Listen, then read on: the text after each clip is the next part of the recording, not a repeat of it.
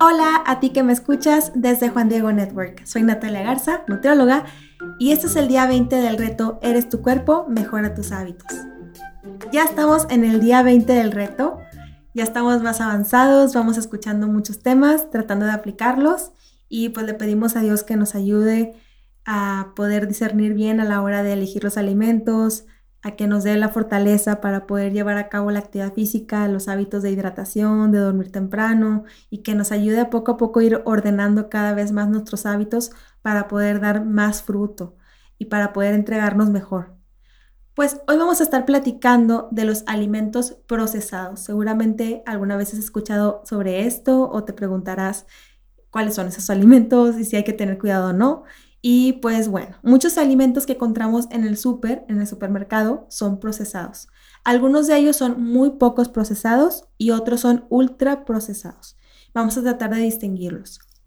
Los que son muy pocos procesados, por lo regular, son, por ejemplo, vegetales enlatados o congelados, pollo o pescado, leche o yogur, o también el pan que es de elaboración casera que venden en panadería y casi siempre pues estos productos nada más nada más están congelados, enlatados, tienen un proceso muy mínimo pues para que se puedan conservar. Y los alimentos que son ultra procesados contienen múltiples ingredientes, ya contienen muchos ingredientes y algunos son difícilmente algunos, perdón, difícilmente se pueden reconocer, o sea, son nombres muy extraños. Casi siempre tienen grasa, mucha sal, azúcares añadidos para que puedan saber más ricos. Y pues por lo regular son, por ejemplo, snacks salados, bebidas con azúcares añadidos, como refrescos, juguitos, eh, también la carne como para nuggets de ese estilo de carnes, pastelillos, también pan o dulces refinados, de esos que venden, que no es de panadería, sino que ya como que los puedes abrir.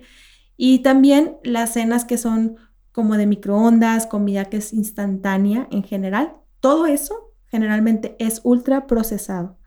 Hay más probabilidad de que un alimento ultraprocesado afecte más nuestra salud que uno que es poco procesado.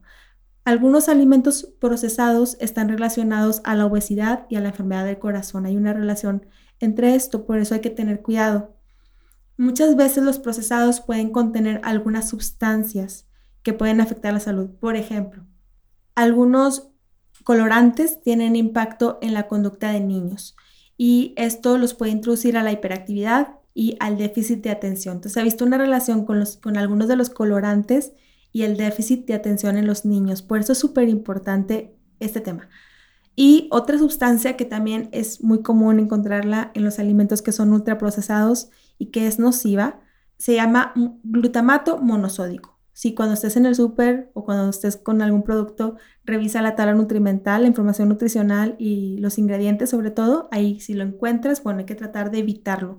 El glutamato monosódico es un potenciador de sabor, hace que la comida sepa más intensa y más rica. Pero esta sustancia inhibe los centros de saciedad y entonces esto te puede hacer comer vorazmente y también es un neurotóxico. Entonces no es muy favorable para nuestra salud, por eso es importante tratar de revisar los ingredientes de los productos, identificar los colorantes, el glutamato monosódico y en general otras sustancias que también son como aditivos que pueden dañar la salud.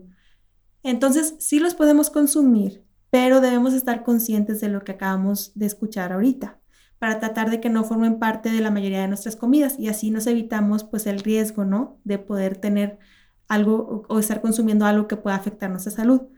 ¿Cómo nos vamos a poder dar cuenta? Como te mencionaba, en la parte de los ingredientes. Los ingredientes generalmente vienen listados de mayor a menor y hay que procurar que tenga ingredientes que puedas reconocer fácilmente, que no tenga exagerado de ingredientes, al menos que los ingredientes sean naturales, y que el azúcar añadido no se encuentre en los primeros lugares. Es una manera de, en la que puedes cuidar que el producto que estés consumiendo no, no esté ultra procesado. Entonces, algunos cambios que podemos empezar a aplicar para tratar de consumir más natural o alimentos que estén poco procesados, pero no tan procesados, es, por ejemplo, en vez de sazonadores como de pollo o tomate, que son muy comunes para el arroz y para la comida, si tú te pones a leer los ingredientes que esos, que esos productos tienen, generalmente vas a encontrar el glutamato monosódico, vas a encontrar el azúcar en los primeros lugares y un exceso de sodio. Entonces, en lugar de esto, puedes tratar de optar por tomate natural, ajo, pimienta, especies naturales y poquita sal. Entonces, de alguna forma puedes hacer que tu comida sepa más rica y que tenga ingredientes naturales. También, en vez de sopas instantáneas, puedes tratar de cocinar con, por ejemplo, pasta, pasta casera o ingredientes que tengas en tu casa que no sean ultraprocesados. También, en vez del pan blanco, puedes intentar optar por el pan integral sin azúcar añadida. Si quieres sustituir, por ejemplo, algunos postres como pastelillos o pan dulce que son procesados, pues trata de, buscar recetas caseras con avena, frutas dulces como el plátano, los frutos secos como las almendras y pues tratar de buscar más recetas que sean más saludables, sobre todo si tienes niños, para que puedas ofrecerles algo de vez en cuando que sea dulcecito sin que sea tan procesado. También Muchas veces recurrimos a la comida congelada porque tenemos prisa, porque, por, sobre todo por esa, esa razón puede ser la principal, ¿no? Pero lo que puedes hacer es tratar de elegir un día en donde te pongas a cocinar, hagas distintos guisos y los puedes congelar, ¿no? Y entonces ya cuando, cuando, cuando tienes que ir al trabajo y llevar tu comida casera, ya nada más la descongelas y así te evitas tanta comida congelada. Y también si son padres, alguien por aquí de familia y tienen hijitos que toman jugos procesados o refrescos, pueden tratar de hacer la transición con, por ejemplo, agua con frutas, como frutas dulces, ¿no? Como por ejemplo agua con sandía, agua con mango o melón en la licuadora y tratar de, transmitirles, sobre todo con el ejemplo, porque los hijos o los niños imitan mucho a los padres. Entonces, si ven a los papás tomar agüita natural, pues también va a ser un poquito más sencillo poder transmitirles esto, ¿no? Y tratar de que el agua natural pues sea la mayoría de las bebidas en la comida y procurar que todo lo que sea, por ejemplo, los dulcecitos, las papitas, los pastelillos que son procesados, pues reservarlos para ocasiones especiales, tratar de hablar con ellos, tratar de inculcárselos, sobre todo porque ya escuchamos que algunos colorantes están relacionados al déficit de atención y también otras sustancias que pueden dañar a la salud.